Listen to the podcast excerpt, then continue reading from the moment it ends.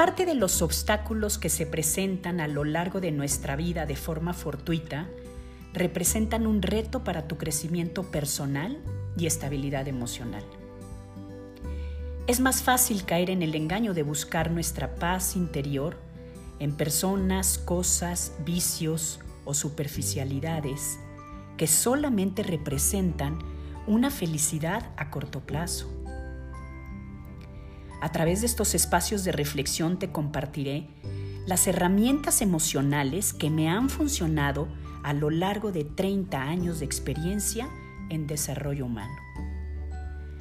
Soy Tere Cantú y te invito a que juntos logremos vencer los obstáculos para que recuperes tu libertad emocional.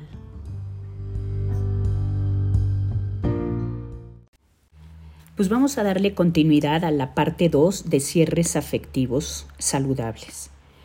¿Y por qué hago el hincapié en saludables? Porque sí hay una gran diferencia en aprender a hacer cierres agresivos o cierres sanos. En la medida en la que vayamos entrenando las herramientas puntuales para ir mejorando en nuestra calidad para hacer los cierres, en esa medida los vamos a ir haciendo mejor, los vamos a practicar y estos modelos acuérdense que se puede replicar y, eh, y aplican para cualquier situación, no nada más cierres afectivos, sino por ejemplo para un cambio de trabajo, para las parejas cuando quieren hablar con su pareja y avanzar en su relación y mejorar su relación, en las pérdidas de algún ser querido, en de, cambios de ciudad o de estado civil. En todos los momentos estamos experimentando pérdidas y ganancias. Por eso es que es bien importante ir conociendo cada vez mejor estas herramientas que nos ayuden a aplicarlo en cualquier, en cualquier circunstancia en la que estemos pasando. Y acuérdense que en el anterior habíamos dicho que hay que establecer nuevos acuerdos y cumplir con ellos. Uno de los temas más importantes para que los acuerdos se puedan entender, cumplir y manifestar es que tenemos que tener un diálogo íntimo. Y esto no quiere decir que entremos a la intimidad. Quiere decir que este diálogo tiene que tener tres características. Escucha mutua, escucha abierta y escucha benigna. Voy a explicar cada uno de estos. Escucha mutua quiere decir tú hablas, yo también hablo. Escucha abierta quiere decir te puedo decir con claridad y con sinceridad todo lo que quiero y todo lo que siento y todo lo que quiero expresar. Y escucha benigna quiere decir utilizar un vocabulario y un lenguaje cordial, amable, educado, sin faltarle al respeto al otro, sin agredir ni menos utilizar palabras que puedan ser ofensivas o lastimosas. Dentro de esta capacidad y de esta cualidad que hay que desarrollar, es imposible escuchar al otro si constantemente lo estamos analizando, lo comparamos, lo estamos criticando, lo juzgamos o le estamos rebatiendo las ideas. Esto no saben cómo sale constantemente en consulta. Yo no puedo hablar con ella, no me puedo comunicar con él porque me juzga. Y entonces, pues en ese momento todo mundo formamos una barrera y ya dejamos de hablar. Con todo este ruido interno y externo, lo más probable es que la comunicación se convierta, en el mejor de los casos, en una manipulación y en el peor, en la lucha de poder, en una guerra de poderes. Y por supuesto es que no se llegan a los acuerdos, no hay diálogo, no hay comunicación abierta y menos por supuesto, es una transición para mejorar la relación y mejorar la calidad de la relación. Escuchar implica dejar que el otro hable sin interrupciones. Voy a repetir esta frase porque, qué bárbaro, sobre todo las mujeres tenemos esa gran peculiaridad de no dejar terminar a los hombres o a nuestra pareja o a nuestros hijos y ya estamos interrumpiéndolos. Escuchar implica dejar que el otro hable sin interrupciones. Preguntar cuando no entendemos algo y contestar desde el nivel de las emociones y pensamientos relacionados con lo que experimentamos y no solamente sobre el hecho. La intimidad conmigo misma conmigo mismo es el espacio que me doy para escuchar lo que me ocurre interiormente, lo que siento, imagino y pienso de mí respecto a lo que sucede en la relación o lo que manifiesta el otro. Pero, ¿cómo puedo establecer esta comunicación conmigo mismo si en cuanto me doy cuenta de que estoy triste, asustada o molesta, me critico y me exijo no estarlo?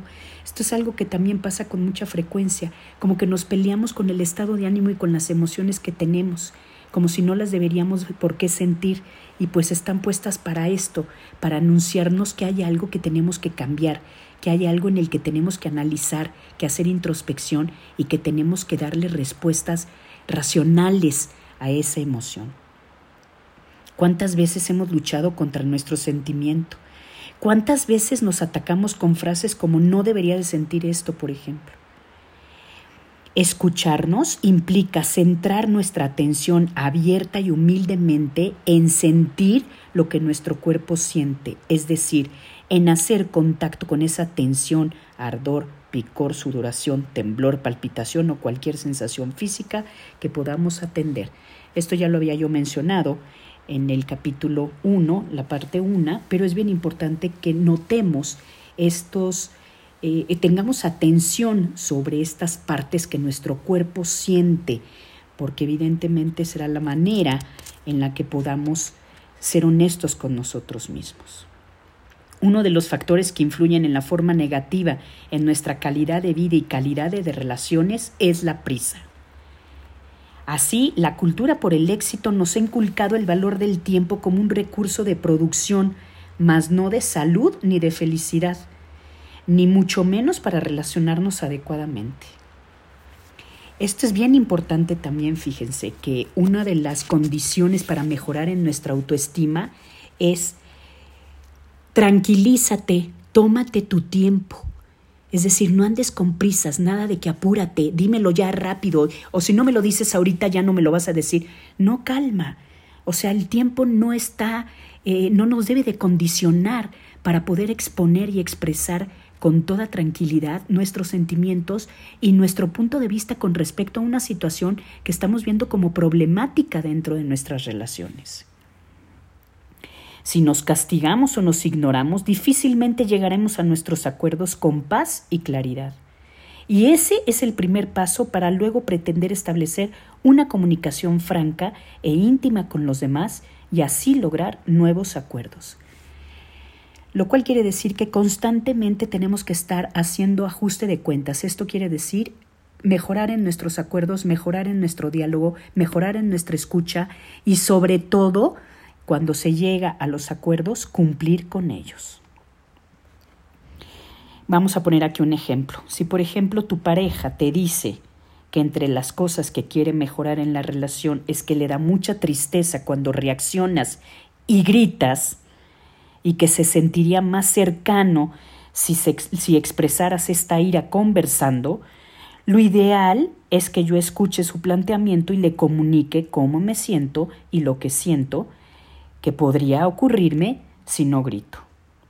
En caso contrario, si me defendiera y dijera que grito porque él no me escucha, entonces nos metemos en una pelea o en una discusión frustrante que va a impedir encontrar nuevas soluciones y nuevos acuerdos. Fíjense que le acabo de escuchar también ahorita un psicólogo muy interesante que dice que el grito eh, hace la distancia. Es decir, cuando tú gritas es porque la persona está lejos, no te escucha y entonces tienes que gritar. Entonces, en el momento en el que se dan los gritos en la relación, quiere decir que quieres apartar a distancia a la persona que tienes cerca de ti y justamente es todo lo contrario. La tenemos que acercar, tenemos que aprender a dialogar con un tono de voz que sea un tono de voz que nos una, que nos acerque, que sea bueno, que sea bondadoso.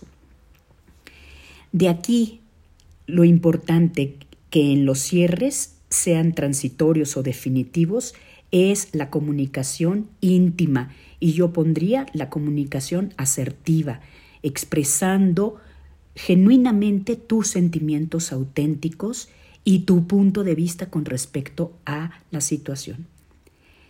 Aquella en la cual es posible conocer lo que el otro vive emocionalmente, lo que le pasa vivencialmente.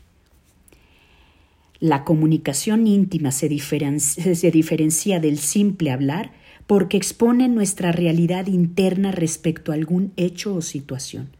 La comunicación íntima se diferencia de la intimidante porque la última busca cambiar, asustar, manipular o atacar al otro. Y voy a cerrar esta última parte de los cierres afectivos con esta frase que me encantó de la autora Cristina Esteca de su libro Cerrando Ciclos. La comunicación íntima es el nexo que facilita el acercamiento respetuoso de lo que es en vez de lo que debería ser. Pues espero que con estos dos podcasts ya tengamos algunos elementos puntuales para poder trabajar en cierres afectivos sanos. Mucho tiene que ver con ir mejorando en nuestra calidad comunicativa, en nuestra forma de exponer nuestros acuerdos, nuestras emociones, nuestros sentimientos con respecto a las situaciones, la manera como tenemos que aprender a escuchar sin interrupciones, sin juzgar, sin criticar, eh, con una escucha atenta, como nos lo diría Gary Chapman también en su libro de los lenguajes del amor. Y pues bueno, una vez más te pido que hagamos la extensa invitación de este podcast a las personas que consideres que les pueda servir porque estén pasando por un momento importante en una pérdida afectiva o en un cierre, sobre todo afectivo. Si también le das like a mi podcast, acuérdate que me ayuda muchísimo dentro de la plataforma. Eh, te sigo recordando lo de mis cursos en mi página Sé tú con Tere Cantú. Eh, me han puesto a trabajar mucho y quiero próximamente subir un curso más que es la de los lenguajes del amor. Y recuerda que soy Tere Cantú, tu coach de vida.